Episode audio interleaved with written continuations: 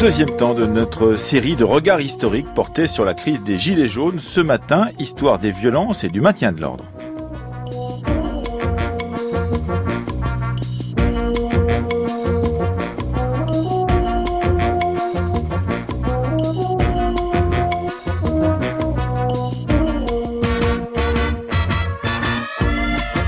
Après avoir discuté hier avec les historiens Gérard Noiriel et Nicolas Rousselier des remises en cause de la démocratie représentative. Et avant demain de nous interroger sur les questions de répartition fiscale et d'économie morale, nous allons ce matin nous demander ce que les questions de liberté de manifester et de violence, euh, comment ces questions ont été posées à la République, en particulier depuis la fin du 19e siècle et la Troisième République. Nous le ferons en compagnie de nos quatre invités. Laurent Lopez, il est chargé d'études au service historique de la défense, il est chercheur associé au CESDIP et il est auteur d'une thèse qui s'intitule La guerre des polices n'a pas eu lieu, gendarmes et policiers, co-acteurs de la sécurité publique sous la Troisième Troisième République, paru en 2014 aux presses de Paris-Sorbonne. Arnaud Hout est également avec nous. Il est professeur à l'université de Paris-Sorbonne. Il est spécialiste de la question des gendarmeries, les gendarmeries dans le monde, de la Révolution française à nos jours, toujours chez Paris-Sorbonne en 2016, mais aussi il a été l'auteur d'un volume de l'histoire de la France contemporaine au seuil qui s'intitulait Le triomphe de la République 1871-1914. Ludwig Montigny est également avec nous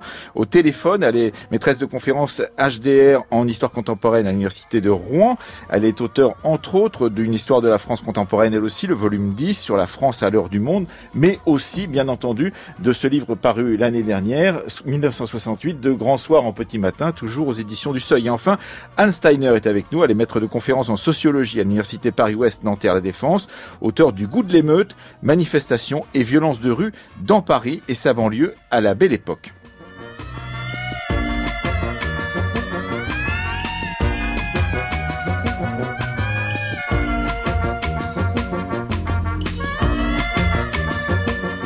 Bientôt, c'est le verre des barricades, construites avec des matériaux hétéroclites. Bancs brisés, tables et chaises pris aux terrasses des cafés, brouettes abandonnées par les balayeurs, matériaux pris dans des chantiers, arbres sectionnés.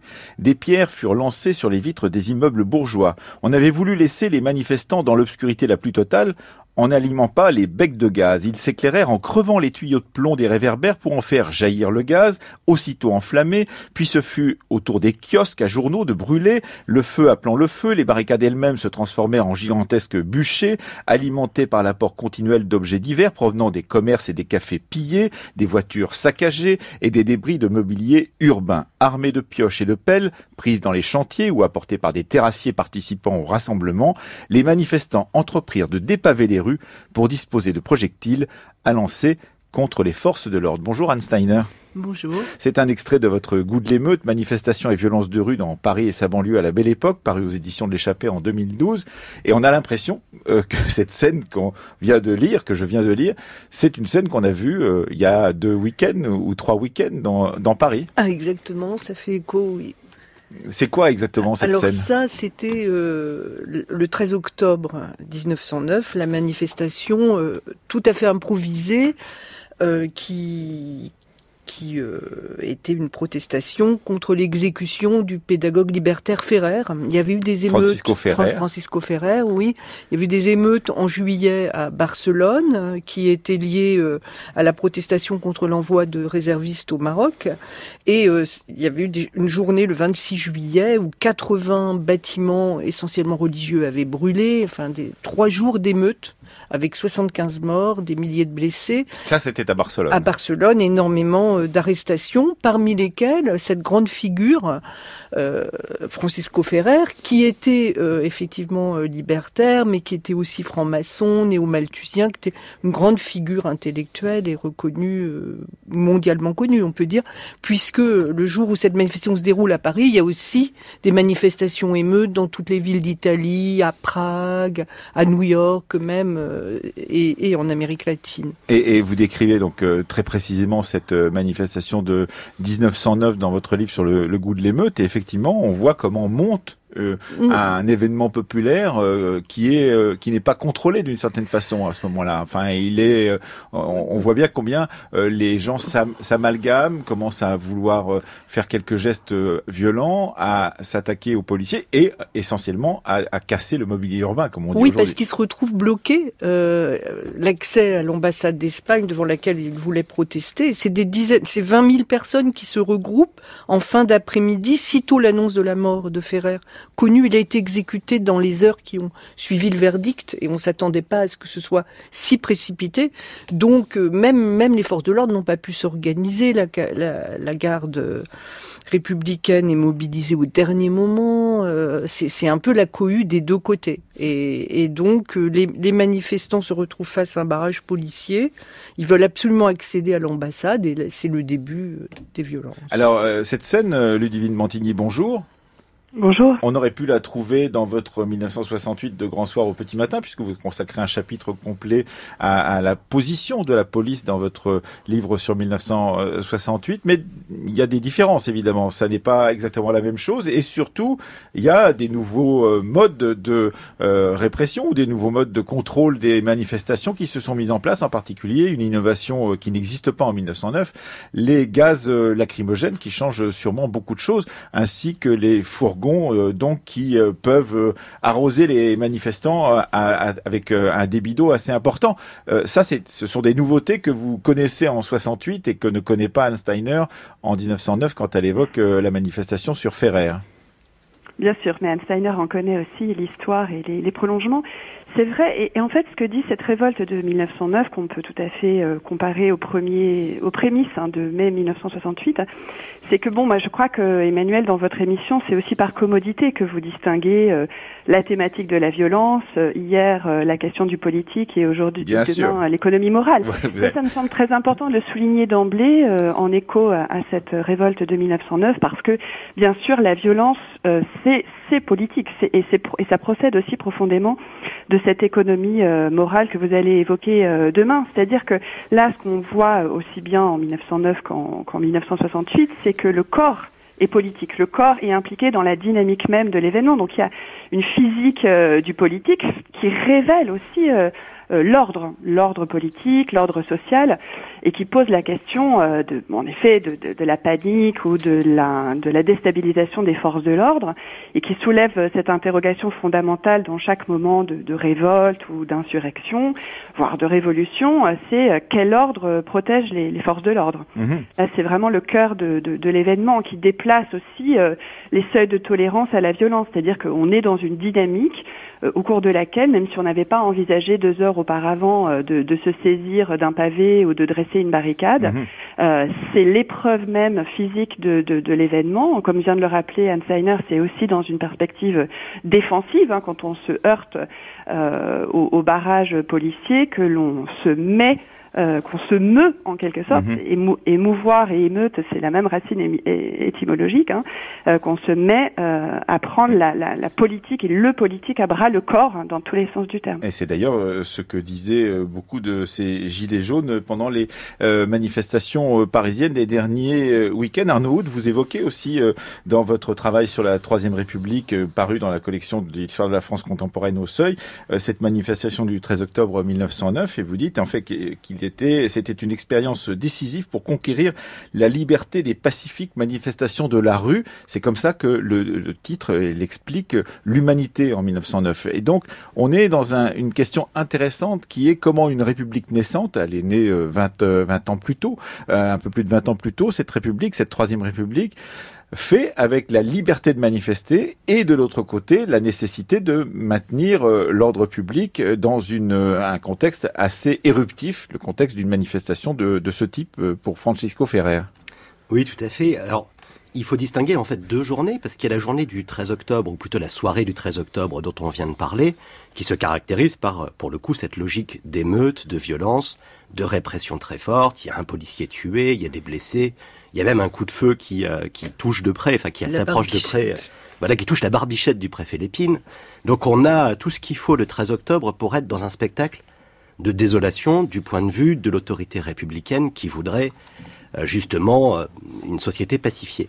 Ce qui est intéressant, c'est que quatre jours plus tard, on est quand même dans une relative urgence, hein, mais quatre jours plus tard, il y a une deuxième manifestation qui s'organise pour la même cause, pour rendre hommage à Francisco Ferrer.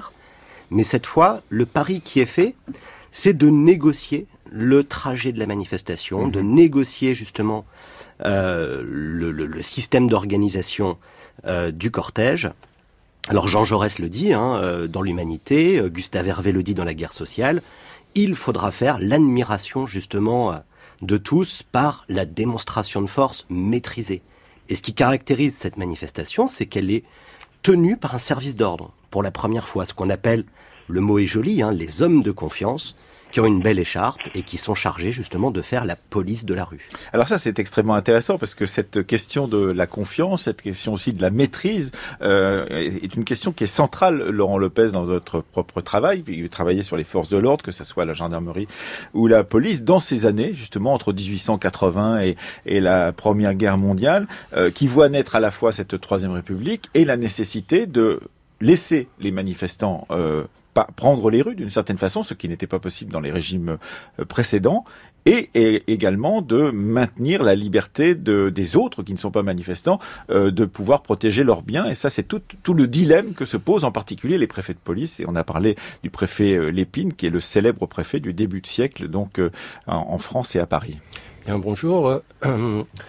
Euh, Einsteiner évoquait le rôle euh, important de la garde républicaine dans le maintien de l'ordre à Paris euh, au début du XXe siècle. Et effectivement, euh, j'ai inversé un petit peu la, perspective, si vous me le permettez, peut-être de manière un peu provocatrice, mais je dirais que la Troisième République peut se permettre de pacifier le maintien de l'ordre, puisqu'on a déjà une force de l'ordre qui est, qui est prête à cela.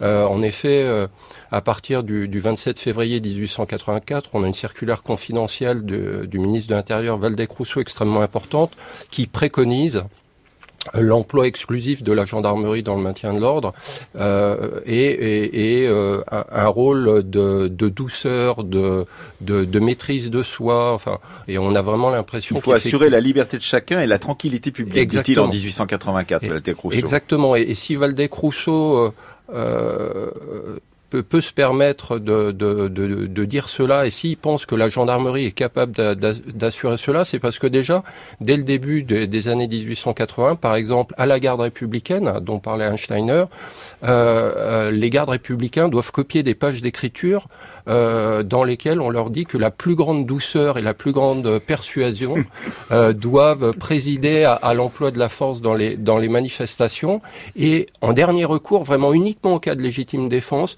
ils doivent utiliser euh, leurs armes. Oui, alors il dit par exemple dans cette note confidentielle, et cette circulaire confidentielle, Valdec Rousseau, ministre de l'Intérieur en 1884, qu'il euh, faut tenir compte d'une opinion qui se façonne de plus en plus aux mœurs de la liberté. Et on voit là qu'il y a quelque chose qui se construit dans ce regard porté par l'opinion, la grande presse. Il faut rappeler que la fin des années 1880, ce sont les grandes lois sur la presse, sur la liberté d'association. Qu'en 1884, on, on, crée une grande loi euh, euh, qui va créer les syndicats professionnels et que d'ailleurs euh, cette circulaire sur le, la, la, la façon de maintenir l'ordre de façon plus douce de Valdec-Rousseau tient aussi au fait qu'on va ordonner euh, ces questions des syndicats en 1884. Exactement, j'allais dire que, que cette circulaire de, de, de, la fin du mois de février 1884, hein, donc qui fait de la gendarmerie l'acteur prioritaire, euh, euh en tout cas dans, dans, une certaine limite, évidemment, euh, quand, quand, quand, les manifestations restent relativement pacifiques, cette, cette circulaire, elle prépare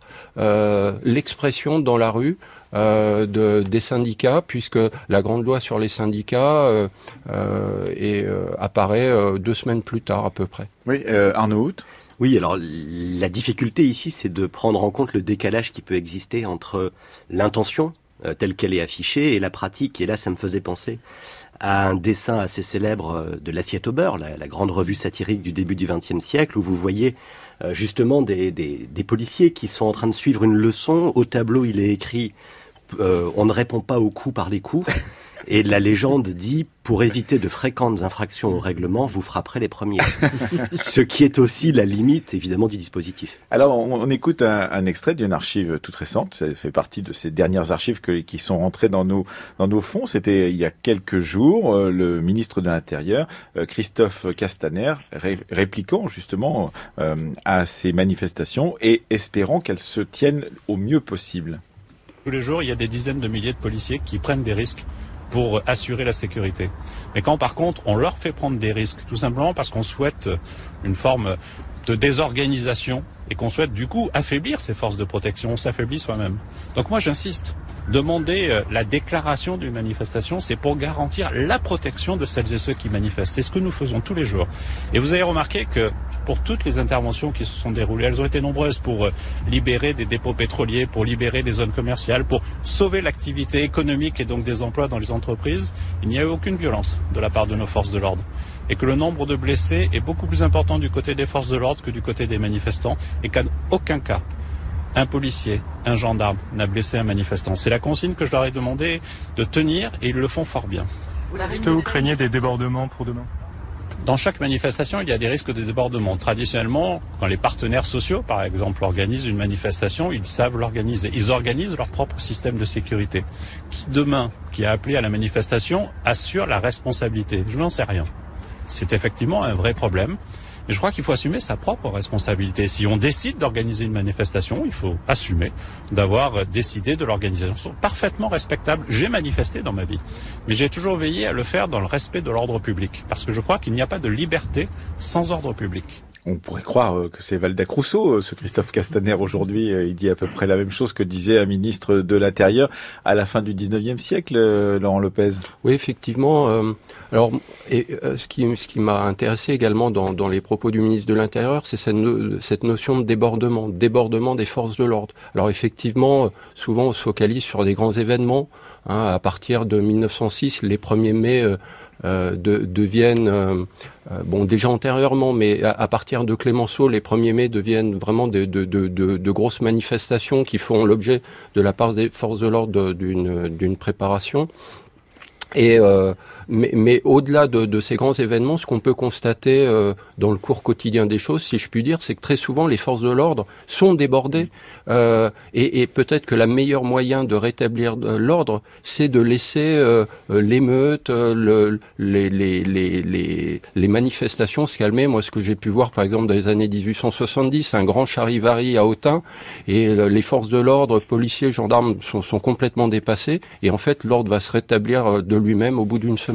Alors, euh, vous parliez du 1er mai 1906. Euh, Anne Steiner, euh, pendant ce 1er mai, je donnerai ensuite la parole à Ludivine Montigny, c'est 45 000 policiers et soldats mobilisés. On est bien au-delà de ce qu'on a connu pendant ces derniers week-ends. 45 000 mobilisés à Paris. Oui, parce que la, la, CGT avait décidé de faire, la CGT qui est alors syndicaliste révolutionnaire et qui prône la grève générale, avait prévu de faire longtemps à l'avance, plus de 18 mois avant, de ce 1er 1906, le, le démarrage d'une grève générale pour les journées du 8 heures. Donc il y avait une véritable panique qui montait, une ambiance euh, d'attente fiévreuse. Et, en fait, du coup, il n'y a pas eu de manifestation, puisque la technique du manège a été utilisée pour occuper les places. Bah, les cavaliers tournent en rond sans relâche euh, sur les grandes places, notamment place de la République.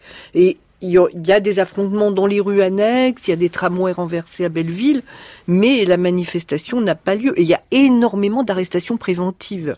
C'est le, fameux manège Mouquin, c'est ça? Exactement. Euh, du nom du préfet, du chef de la police de cette époque-là? Oui. Euh, et là, dans les 45 000, il y a évidemment beaucoup de soldats parce qu'il n'y a pas 45, enfin, il n'y a pas de force de répression à part la garde républicaine et les, brigades d'agents. Et on envoie euh, des tas de régiments. Et c'est la grande différence effectivement avec aujourd'hui, c'est qu'effectivement l'armée ne rentre pas théoriquement dans ce genre de manifestations pour pouvoir les, les, contrôler. Mais là, on n'a que l'armée. Voilà. Et euh, Ludivine Montigny.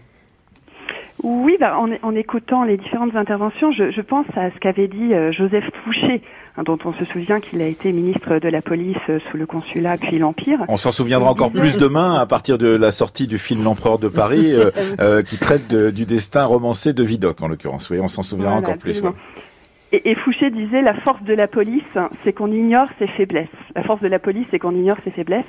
Et c'est vrai que l'événement, hein, qu'il s'agisse d'une émeute ou euh, d'une révolte, hein, la, question des mots a aussi son importance, c'est qu'elle vient servir aussi de révélateur euh, des faiblesses de cet ordre et aussi du pouvoir de manière générale, parce que ce que crée ce genre d'événement, ce dont on discute, c'est que euh, Arnaud tout à l'heure parlait de la police de la rue. Ben, c'est évidemment l'espace physique, social et politique de la rue qui est en jeu, puisque pour les manifestants, il s'agit non seulement de prendre la rue, mais parfois de dire que le pouvoir est dans la rue. Hein, mhm. quand euh, euh, il et elle ont le sentiment que euh, le gouvernement ne les représente plus.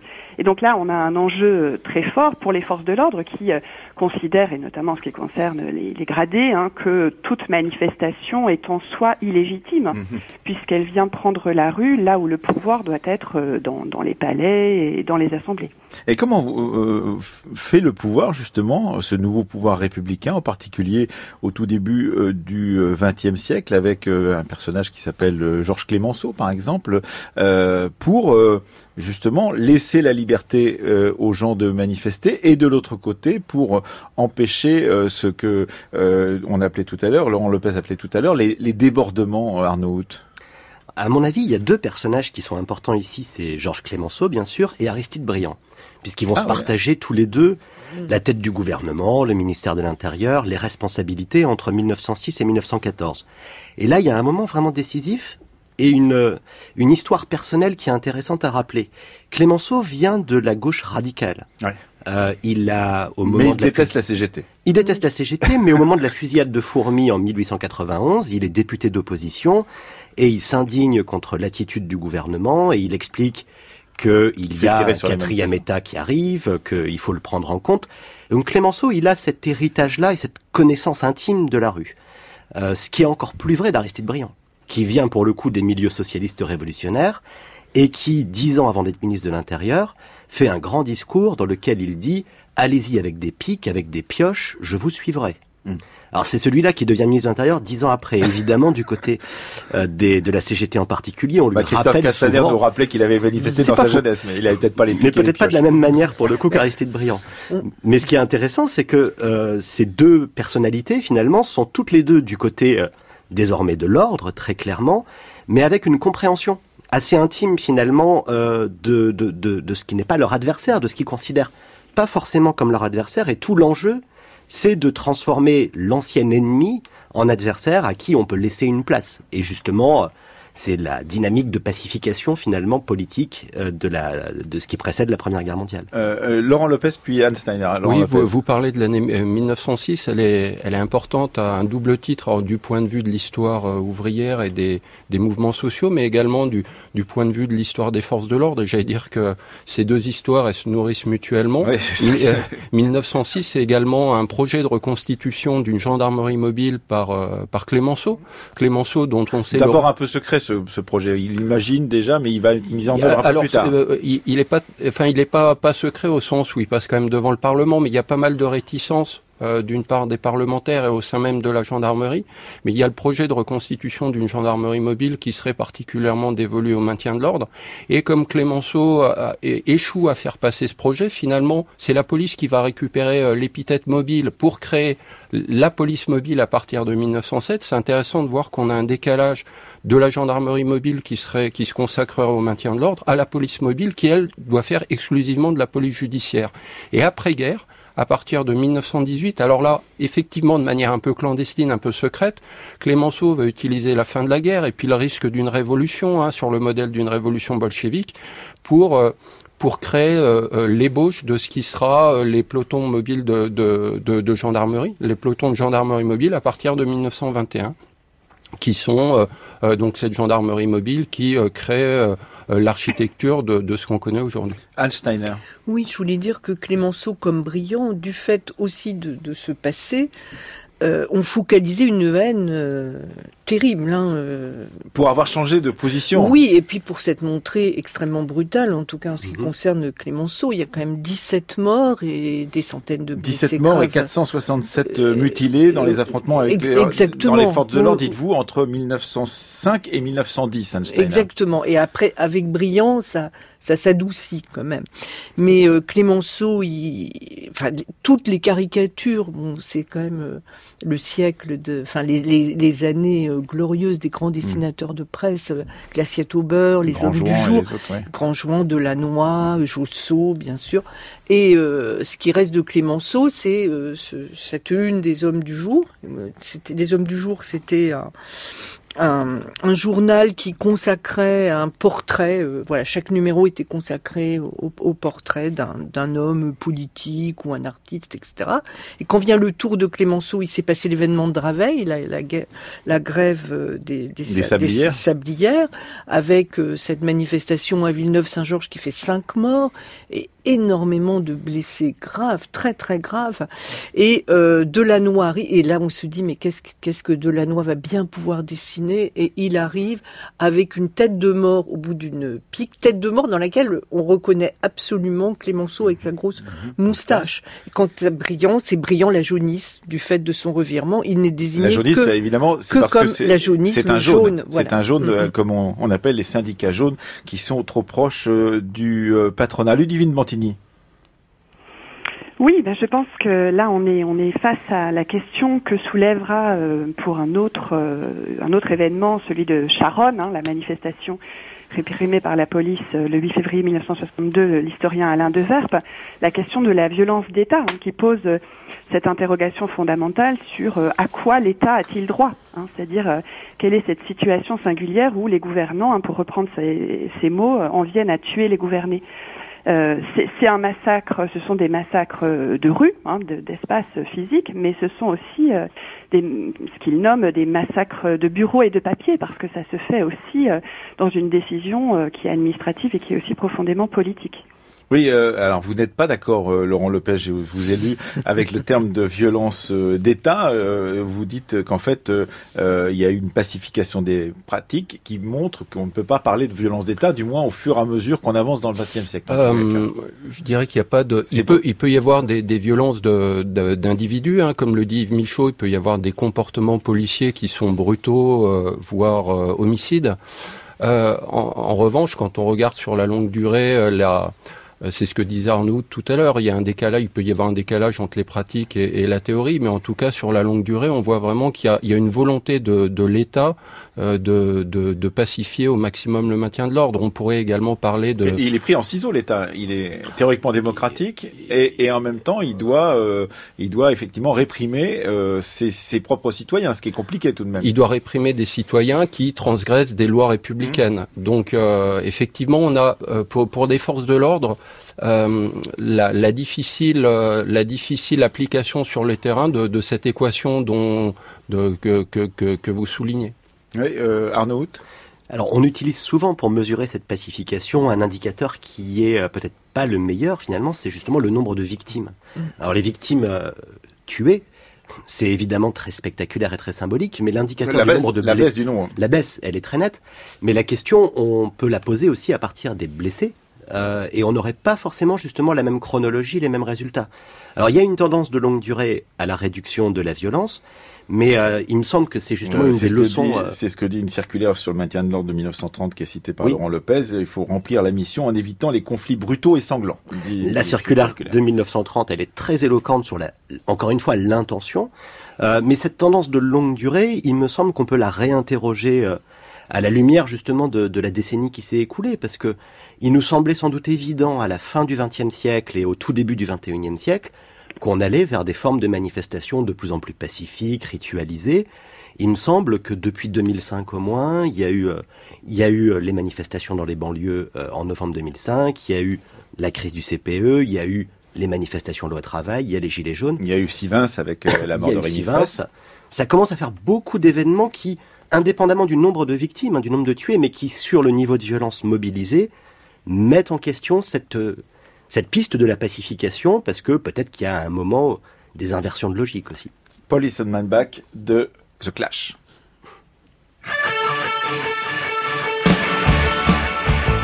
France Culture, la fabrique de l'histoire, Emmanuel Laurentin.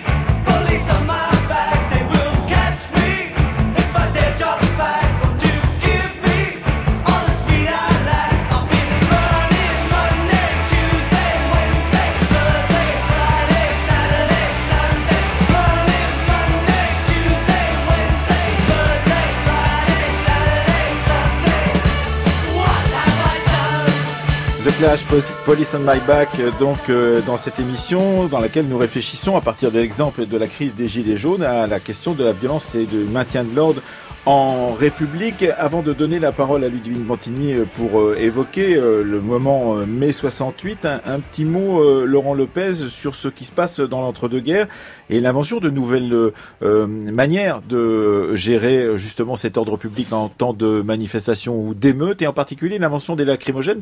J'ai lu chez vous que on avait inventé les lacrymogènes, mais que dans les années 20 et 30, on rechignait du côté des forces de l'ordre à les utiliser parce qu'elles rappelaient trop la Première Guerre Oui, effectivement, euh, bah, les, gaz lacrymogènes, c'est, ce, ce, sont les avatars des, des, gaz de combat, les tristes, euh, les, les, funestes euh, gaz de combat de la Première Guerre mondiale. et effectivement, donc les, les, gaz lacrymogènes, ils sont introduits, par exemple, dans des pays, enfin l'Allemagne avec la République de Weimar, et en France, à partir du début des années 30. Euh, au sein de la gendarmerie, on, on, suggère de pouvoir également utiliser euh, ces gaz lacrymogènes parce que le but c'est d'éviter le contact. On sait que dès qu'il y a un contact entre manifestants et forces de l'ordre, ces contacts sont propices à tous les incidents, y compris, y compris les plus dramatiques. Et euh, euh sur, quelque chose sur lequel on n'a peut-être pas assez insisté, c'est le rôle du politique également dans, dans les formes que peut, ah, prendre le maintien de l'ordre.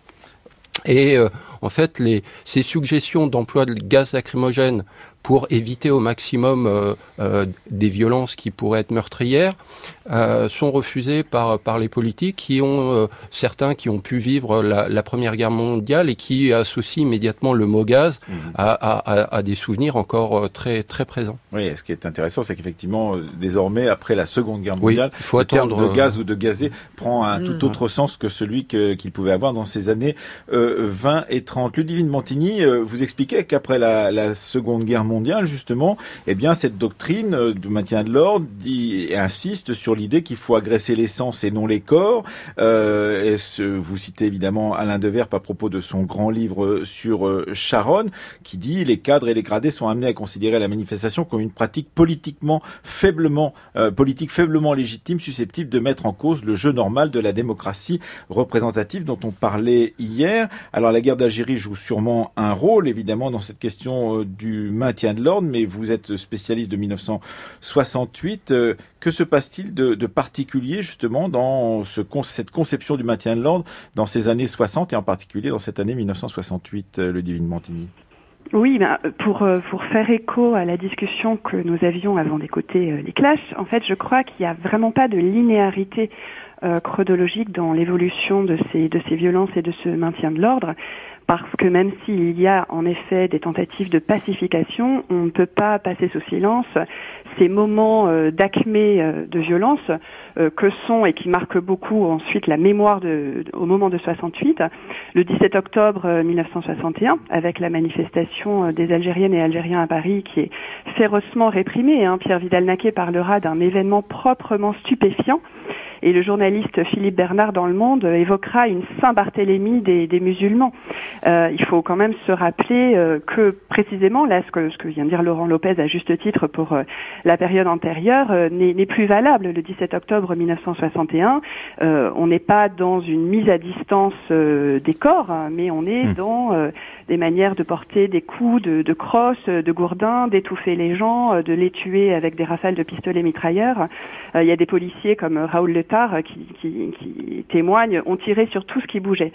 Euh, et là, c'est encore une fois la question de cette violence d'État. Hein. je reprendrai euh, ce, que, ce, que, ce, que, dit euh, l'historien euh, Emmanuel Blanchard à ce sujet, hein, qui parle d'un massacre occulté à partir du 17 octobre 61 et, et d'un mensonge d'État, puisque l'État officiellement ne reconnaît que trois morts. Mmh. Et ça, ça va avoir des conséquences évidemment en 1968, parce que finalement, alors en 68, on se souvient surtout de Sharon, bien, bien sûr. On entend beaucoup. Parce que Sharon est porté par la mémoire du Parti communiste français en particulier. Bien évidemment, puisque toutes les, les victimes, les neuf victimes, euh, ont été des militants syndicaux de la CGT et pour la plupart des, des militants et militantes euh, communistes. Euh, et en fait, certains d'ailleurs vont citer Hugo euh, qui disait les, les morts sont des vivants mêlés à nos combats. Les morts sont des vivants mêlés à nos combats, c'est-à-dire que ben voilà, cette, ce souvenir euh, du massacre de Sharon en 1962 ressurgit au cœur même euh, de, de, de, la physique du politique que j'évoquais rapidement tout à l'heure. C'est-à-dire que on se souvient euh, charnellement euh, de, de, Charonne et, et, même si bien sûr le préfet de police de Paris a, a, changé, hein, puisqu'on est passé de Maurice Papon à Maurice Grimaud, il y a quand même vraiment ce traumatisme qui, qui revient à plein. Et donc euh, cette euh, politique et cette façon de, de maintenir l'ordre, il faut peut-être rappeler euh, Laurent Lopez et Arnaud Hout et peut-être aussi Anne Steiner qu'elle évolue tout au long de, de ce siècle et qu'on invente des techniques. le préfet Lépine, dont on parlait tout à l'heure au début du XXe siècle, invente cette technique, en particulier du manège dont parlait Anne Steiner tout à l'heure, mais à d'autres moments, parce que évidemment vous le rappeliez très bien les uns et les autres, eh bien les manifestants changent de stratégie et les les forces de l'ordre changent elles aussi de stratégie. Il y a des nouvelles stratégies qui se mettent en, route, même s'il y a des figures qui reviennent régulièrement, l'arrachage de pavés ou euh, les incendies euh, de, et les arbres coupés, par exemple. Laurent Lopez et Einstein. Oui, exactement. Alors vous parliez d'adaptation, justement, dans cette euh, circulaire de, du 30 août 1930 qui constitue en quelque sorte la doctrine, la doctrine de, de la gendarmerie en matière de maintien de l'ordre. Hein. Ça fait 135 pages et ça décrit les aspects les plus minutieux du maintien de l'ordre. Euh, donc on a la, volonté d'avoir un maintien de l'ordre qui s'adapte euh, je me souviens plus exactement des, des termes précis, mais en gros, euh, il doit pas y avoir de, de prescription trop rigide, puisque en, en matière de matière doivent, doivent, éviter ce qui peut, peut, apparaître comme une provocation, un acte de brutalité, voilà. un abus de pouvoir. Et, et, plus tard, il est dit que euh, le, le, maintien de l'ordre, c'est quelque chose qui est plastique, et donc euh, dans, dans le cours de, du maintien de l'ordre, les gendarmes doivent être capables d'adapter leur attitude à des événements complètement imprévus. Euh, juste pour faire un lien entre 61 et la période de 68, on s'aperçoit que dans le dans le dans le dans, dans, dans l'organisation de la police en France, euh, effectivement, cette guerre d'Algérie constitue un énorme traumatisme, hein, puisqu'on a également des dizaines de morts parmi les policiers et les gendarmes, oui. à la fois euh, en Algérie euh, et, et en métropole. Et à partir des années 61, on a une réflexion extrêmement intense sur sur le maintien de l'ordre. On n'a pas parlé également de, de, de, de, manifestations paysannes extrêmement violentes dans les années il 61. il faut le rappeler, et, effectivement. Et, et donc, euh, en particulier en Bretagne, mais pas simplement. Et, et donc, euh, dans, dans, euh, parmi les, les, les, les, pouvoirs publics, il y a une réflexion intense sur le maintien de l'ordre. Alors, sachez par exemple que c'est une époque, en 61, face à des policiers qui sont euh, tués presque quotidiennement, euh, il est évoqué euh, la possibilité de doter les policiers de mortiers, de mitrailleuses lourdes, de grenades défensives. Bon, alors, heureusement, euh, euh, ça, ça, ça, ça, ne s'est pas fait. Et, et, les premiers à dire, mais non, il ne faut pas doter les policiers de ce type d'armes parce que c'est des armes militaires. C'est d'abord l'armée qui doit garder le monopole de cette violence ultime. Mmh, mmh. Je voulais dire que le modèle de la manifestation négociée, pacifiée, qu'on voit avec la deuxième manifestation Ferrer, la SFIO l'a voulu ainsi, euh, était favorable à, cela. Lépine, euh, très inquiet, n'a pas perduré. Ça se met en place très longtemps, puisqu'il y a une, véritable résistance de la part des foules, de, de, la part euh, du... D'être canalisé. D'être canalisé. et contrôlé. Et il y a la volonté de se répandre dans les rues, et les syndicats disent non, ou les partis politiques disent oui, parce que la CGT, à cette époque, est très tumultueuse. Hmm. Donc, après, il y a la montée au mur des fédérés qui a lieu en mai chaque année, qui se fait dans les mêmes conditions, négocié. Là, on a 30 000 personnes qui, dans le calme, vont honorer les morts de la commune au Père-Lachaise, mais un tout petit peu plus tard, un ouvrier ébéniste est tué lors d'une grève au faubourg Saint-Antoine. Et là, la foule qui accompagne le, enfin, le cortège funèbre, il y a, plus de 20 000 personnes euh, qui se massent pour accompagner euh, la dépouille de, cet ouvrier Henri Claire du faubourg Saint-Antoine jusqu'au cimetière de Pantin, refuse absolument d'être canalisé, mmh. dévie du parcours prévu. Et c'est une longue émeute vraiment qui se déroule euh, jusqu'aux portes de Flandre. Et, il, faudrait rappeler aussi, Arnaud, euh, et ce que disait euh, très brièvement euh, Laurent Lopez à l'instant, que le surgissement dans Paris et dans la capitale, lieu du pouvoir central, de ces manifestants et de ces émeutes vient de toute la France et qu'il y a des pratiques de manifestation qui sont différentes selon les endroits où on se situe.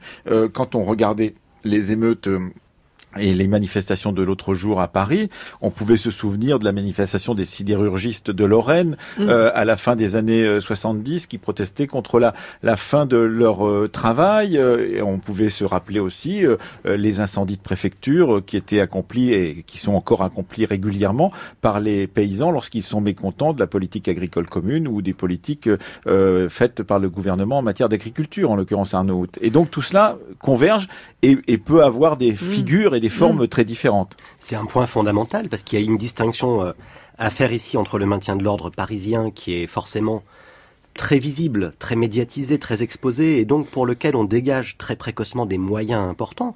On l'a encore vu hein, justement ces derniers week-ends. Paris, c'est une priorité, donc les moyens sont là. Donc il y a euh, parfois un gouvernement qui va se donner les moyens de tenir ses objectifs. C'est beaucoup moins vrai euh, de manière générale dans les villes de province. Euh, parce qu'il y a moins d'effectifs policiers, et c'est encore moins vrai si on élargit à la question de l'outre-mer, parce que pour le coup, bah, la crise des Gilets jaunes le rappelait à propos de la Réunion, mhm. mais il y a une conflictualité sociale qui est très très forte ces dernières années, Guyane et euh, avant cela Martinique ou Guadeloupe, euh, pour laquelle il y a des niveaux de violence qui ne sont pas les mêmes non plus. Alors ça, c'est une idée ancienne, hein, parce que je pensais vraiment pour le coup, quand on cherchait des analogies un peu improbables à la crise des Gilets jaunes, euh, on pouvait, j'ai vu certains euh, collègues évoquer, euh, par exemple, la crise des inventaires des biens de l'Église en 1906, mhm. pour le côté très provincial et justement très délocalisé et un peu désorganisé. On a aussi évoqué la révolte du Midi, mm. vigneron en 1907, qui est peut-être très proche hein, de ce point de vue par le côté aussi interclassiste et un petit peu complexe. On ne sait pas très bien en 1907 qui véritablement structure le mouvement ce qui est très intéressant, c'est que plus on est loin de Paris, plus il y a une difficulté du gouvernement à prendre en charge finalement la révolte et à essayer de la comprendre. Et d'ailleurs, euh, vous assistiez bien dans votre livre, Ludivine Montigny, sur les 68 ailleurs qu'à Paris, et vous montriez bien effectivement que, par exemple, pour la deuxième nuit des barricades, le, 24 mai, eh bien des villes comme Lyon, comme Nantes, euh, comme Bordeaux un peu plus tard, étaient très frappées elles aussi, et qu'on en avait fait moins de cas, évidemment, que de ce qui se passait à Paris pour euh, cette question justement à la fois des dégâts et du maintien de l'ordre afférent. Bien sûr, et dans le sillage de ce que vient de dire euh, Laurent Lopez, il faut se rappeler qu'avant mai-juin euh, 68, il y a eu un mai 67 à la Guadeloupe, Bien sûr. avec un massacre, euh, voilà, une, une, répression extrêmement féroce, des dizaines de morts. On ignore encore le, le, chiffre exact de, de, ces victimes. Et il, est il y a eu un travail mené par Michel Zancarini-Fournel pour tenter, pour tenter justement de, de, de, tirer au clair cette question du nombre de victimes pour 1967 en, en Guadeloupe. Absolument. Et ce que vous avez dit aussi tout à l'heure est intéressant à propos du fait que 1968 ne commence pas forcément au quartier latin euh, sur euh, euh, les, les, pourtours de la Sorbonne, mais dès 67 à Quimper en octobre 1967, où ce sont des agriculteurs rejoints par des, des, des, salariés, des ouvriers et aussi des étudiantes et des étudiants qui manifestent, qui s'en prennent aux forces de l'ordre avec les premiers pavés qui sont lancés. en 1968, c'est vrai qu'on a gardé l'image de la supposée bonhomie de, Maurice Grimaud et, et il ne s'agit pas du tout de le, de, le, comparer précisément à son prédécesseur Maurice Papon. Mais ce qui est certain, c'est que non seulement il y a une tactique de euh, de, de, mise à distance des corps qu'on évoquait tout à l'heure, c'est-à-dire avec euh, l'usage euh, de, de, de, gaz, dont certains disent qu'il s'agit de, gaz de guerre, hein, très toxiques, de grenades incendiaires, de grenades offensives. Mais comme le montrent très bien les, les archives liées aux plaintes consignées par l'inspection générale des services de police, bah, il y a des corps à corps en fait. Il y a des gens qui sont roués de coups jusqu'à perdre connaissance, des préjudices et des blessures qui sont très, très graves. Mais vous rappelez aussi qu'il y a 1000 138 policiers blessés dans la police parisienne, dont 338 CRS, 436 gardes mobiles, qu'à Saint-Nazaire, un, policier ou un garde mobile euh, s'est vu amputé de la main, etc. Donc c'est la violence, elle est des deux côtés en l'occurrence. C'est très, c'est très fort. Forcément, c'est une spirale euh, avec une, une forme de, de, de réciprocité, euh, mais qui va jusqu'à, euh, et là c'est quand même important de le souligner parce que souvent on a tendance à rabattre 1968 sur sa dimension joyeuse et festive ou la grève générale, mais il y a aussi des morts en 1968 et tout particulièrement en juin, et, et, et notamment ces deux morts à l'usine Peugeot-Sochaux euh, Pierre Bello et Henri Blanchet qui, qui meurent euh, le 11 juin 1968. Et c'est frappant que la mémoire en ait si peu gardé euh, le souvenir parce qu'ils ont quand même été tués lors de l'intervention des, des, CRS mhm. dans l'usine, l'un d'une balle dans la tête et l'autre d'un tir de grenade offensive. Et, et, je pense à cet égard aux travaux de Mathieu Rigouste sur la période la plus contemporaine, mais qui fait le lien entre euh, les, les, guerres coloniales et euh, les façons de, de maintenir l'ordre aujourd'hui, avec à la fois des, enfin, voilà, des formes de, de, continuité. Il parle d'un, enferrossement, hein, pour reprendre euh, le, le terme. c'est-à-dire que là encore, on ne peut pas parler véritablement de linéarité. Et je rejoins tout à fait ce qu'a dit Arnaud tout à l'heure à propos de la période la plus récente qu'on vient de, de, vivre, et notamment une accélération des, de la modification des dispositifs policiers, des dispositifs de NAS, les, les tirs tendus de flashball, les, grenades offensives, mhm. euh, qu'on a connues notamment à partir euh, du mouvement anti-loi travail euh, en 2016, mais que, comme le souligne Mathieu Rigouste, on, peut aussi connaître dans certains quartiers populaires, mhm. banlieues populaires. Laurent Lopez, il y a tout de même quelque chose de, très intéressant qui m'a, disons, surpris personnellement, c'est comment un, pouvoir peut-il avoir des scénarios de rechange lorsqu'il se retrouve face à ces manifestations qui n'ont pas de forme préétablie d'une certaine façon? On voit bien qu'entre le 1er et le 8 décembre, euh, qu'entre le 8 décembre et la dernière euh, euh, manifestation, eh bien, il y a eu des changements de stratégie. On, se dit, mais y a-t-il des scénarios préétablis qui sont, par exemple, travaillés au centre de perfectionnement de la gendarmerie dont vous parlez, qui a été créé après 1968, en 1969, du côté de la Dordogne et à Saint-Astier. Est-ce que, est-ce que, d'une certaine façon, on a des scénarios de rechange pour assez rapidement bah, dire on va, on va changer de stratégie parce que ça ne correspond pas à ce qu'on avait prévu? Je, vais vous rappeler cette fameuse citation gouverner c'est prévoir et prévoir le pire. Euh, effectivement, enfin la. C'était Pierre Mendès France. Voilà. Et, et euh, le comment dire, vous avez des notamment des gendarmes, c'est également le cas pour pour les CRS qui sont entraînés euh, à finalement à, à pouvoir déployer la plus grande force et non pas la plus grande violence. Hein. Donc il y a cette idée de maîtrise, pouvoir déployer la plus grande force, y compris euh, par les armes les plus mortelles, pour finalement ne, jamais les utiliser. Mais euh, effectivement, on a des hommes qui sont entraînés à devoir envisager toutes les situations, du simple encadrement d'une manifestation euh, la plus pacifique, et c'est c'est quand même le plus souvent le cas. Enfin, ce qu'on oublie de rappeler, effectivement, on se focalise sur les événements les plus les plus dramatiques mais euh, euh bah, parce que parce qu'il y en a. Oui, oui, bien sûr, il y en a. Non, non, ah, loin de moi l'idée de, de dîner. Bien, bien sûr qu'il y en a, mais mais dans le euh, dans, dans, dans, dans, dans le contexte social actuel, la, grande majorité des manifestations euh, se déroulent le mieux, et puis euh, euh, souvent avec des, des, des policiers ou des gendarmes qui ne sont que les spectateurs d'une manifestation qui s'écoule paisiblement. Oui, et quand elle ne s'écoule pas paisiblement, qui fait des dégâts Alors, matériels oui, oui, J'ai pas répondu à votre question effectivement sur les sur les scénarios. Euh, ce qu'on peut noter justement en mai 68, la gendarmerie est déjà euh, consciente qu'il y a un, certain nombre d'insuffisances dans, ses méthodes, dans son équipement. Les, gendarmes sont insuffisamment protégés. Et il est assez étonnant de voir que à partir du moment où, où, les événements mars, mars, avril, mai 68 débutent, on a un long rapport au sein de la gendarmerie qui envisage déjà de modifier profondément, c'est-à-dire que Saint-Astier est en germe avant même les, événements de, de, de, le Centre national d'entraînement des forces de la gendarmerie. En fait, on a effectivement euh, en germe, euh, avant même les événements de mai 68, euh, l'idée de, la nécessité de réformer l'équipement, la doctrine, les méthodes de la gendarmerie. Et, de manière assez étonnante, on voit même un colonel de gendarmerie qui, alors que les événements n'ont pas commencé, qui met en place tout un scénario avec une manœuvre qui mêlerait à la fois des gendarmes, des policiers, et en fait, les événements se déclenchent et cette manœuvre aura jamais lieu. Un, dernier mot, Arnaud sur euh, justement ces évolutions sur la longue durée euh, des techniques de maintien de l'ordre et de violence aussi euh, des manifestants ainsi que de l'État. Un point qui me semble intéressant, qui avait été souligné par des sociologues, notamment Fabien Jobard, Olivier Filleul, c'est la question de, des sommations et de la communication. Puisqu'en fait, on se rend compte qu'à la fin du 19e siècle, un des principes fondamentaux pour garantir justement l'exercice du maintien de l'ordre, c'est le principe des sommations qui doivent permettre d'informer les manifestants qu'une charge va avoir lieu, qu'une dispersion va avoir lieu, etc.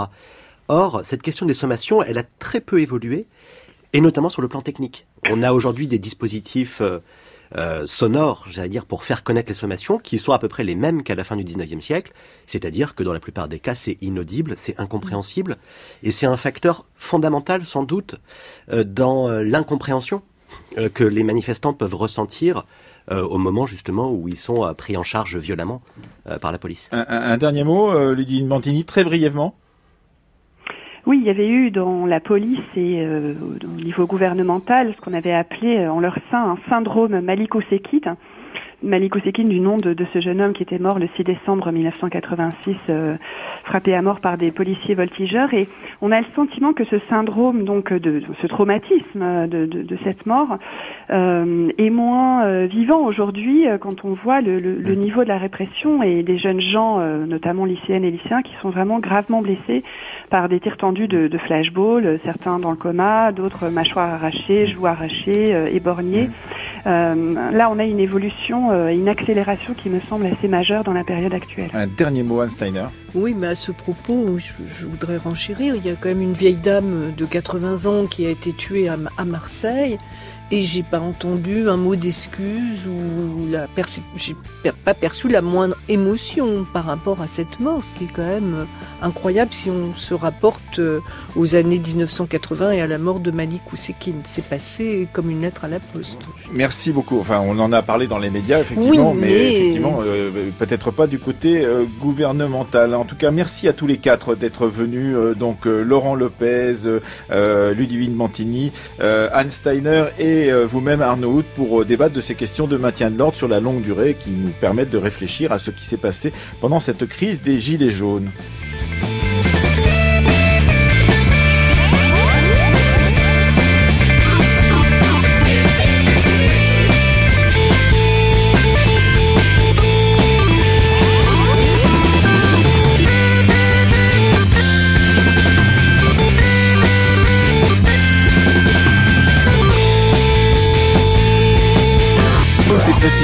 Sur les livres de nos invités de ce matin sur le site franceculture.fr. Demain, nous parlerons argent, impôts euh, pour évoquer cette crise des Gilets jaunes. Une émission préparée par Aurélie Marseille, Céline Leclerc, Emmanuel Morse-Duncan était avec nous à la technique et Séverine Cassa à la réalisation.